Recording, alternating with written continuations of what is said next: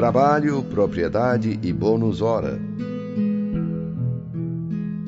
Vinde a mim todos os que estáis cansados e oprimidos, e eu vos aliviarei. Tomai sobre vós o meu jugo, e aprendei de mim, que sou manso e humilde de coração, e encontrareis descanso para as vossas almas, porque o meu jugo é suave e o meu fardo é leve.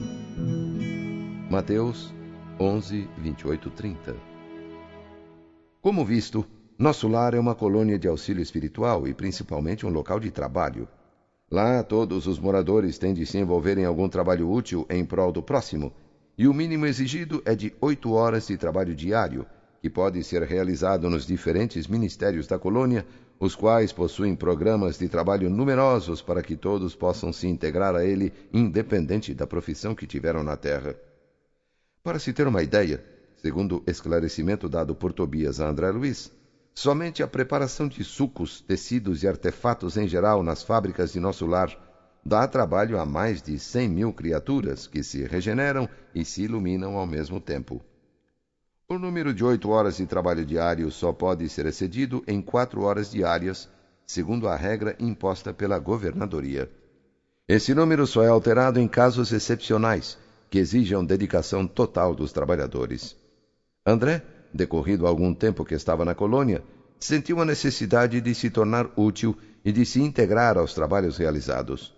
Procurou o ministro Clarencio e pediu-lhe que o reintegrasse ao trabalho, pedido que foi prontamente atendido. Ao descrever as oportunidades de trabalho na colônia espiritual, Lísias afirmou que estas obedeceriam a algumas condições relatadas a seguir. Quando os recém-chegados das zonas inferiores do umbral se revelam aptos a receber cooperação fraterna, demoram no Ministério do Auxílio. Quando, porém, se mostram refratários, são encaminhados ao Ministério da Regeneração. Se revelam proveito com o correr do tempo, são admitidos aos trabalhos de auxílio, comunicação e esclarecimento, a fim de se prepararem com eficiência para futuras tarefas planetárias. Somente alguns conseguem atividade prolongada no Ministério da Elevação, e raríssimos, em cada dez anos, os que alcançam intimidade nos trabalhos da união divina. E não suponha que os testemunhos sejam vagas expressões de atividade idealista. Já não estamos na esfera do globo, onde o desencarnado é promovido compulsoriamente a fantasma. Vivemos em círculo de demonstrações ativas, as tarefas de auxílio são laboriosas e complicadas. Os deveres no Ministério da Regeneração constituem testemunhos pesadíssimos. Os trabalhos na comunicação exigem alta noção da responsabilidade individual. Os campos do esclarecimento requisitam grande capacidade de trabalho e valores intelectuais profundos. O Ministério da Elevação pede renúncia e iluminação. As atividades da união divina requerem conhecimento justo e sincera aplicação do amor universal. Da mesma forma que existe a lei no trabalho em nosso lar, a lei do descanso é rigorosamente observada, para que determinados servidores não fiquem mais sobrecarregados do que outros.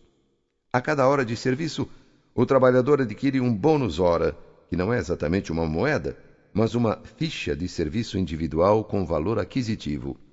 Assim, há muita gente que consegue 72 bônus hora por semana contando as quatro horas diárias extras.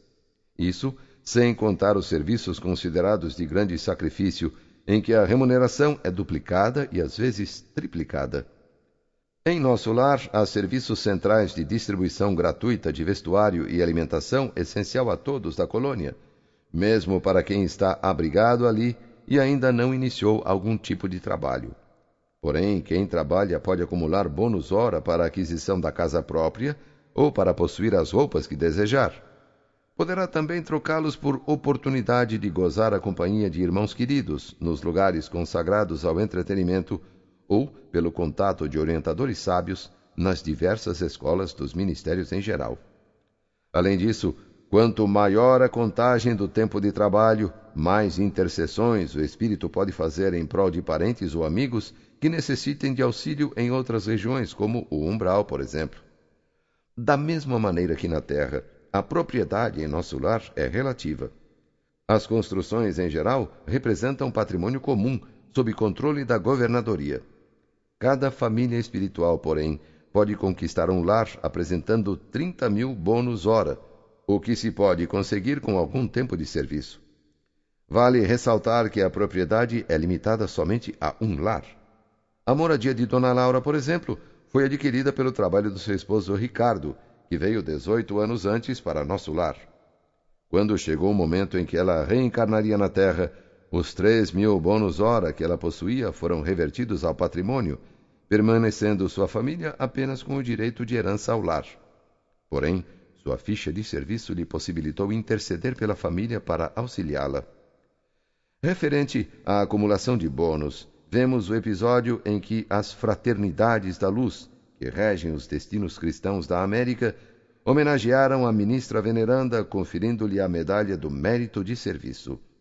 Ela foi a primeira entidade da colônia que conseguiu, até aquele momento, semelhante triunfo, apresentando um milhão de horas de trabalho útil sem interromper, sem reclamar e sem esmorecer. Um recorde realmente impressionante em se tratando de horas de trabalho. Allan Kardec fala sobre o assunto trabalho no Livro dos Espíritos quando questiona o porquê de o trabalho ser imposto ao homem. Os espíritos respondem: é uma consequência de sua natureza corporal. É uma expiação e, ao mesmo tempo, um meio de aperfeiçoar sua inteligência. Sem o trabalho, o homem permaneceria na infância da inteligência.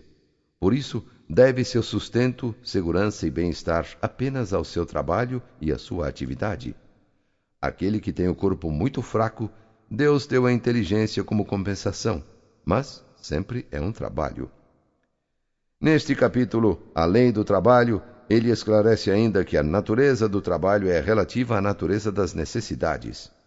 Quanto menos as necessidades são materiais, menos o trabalho é material. Porém, ninguém deve ficar inativo e inútil, pois a ociosidade seria um suplício em vez de um benefício.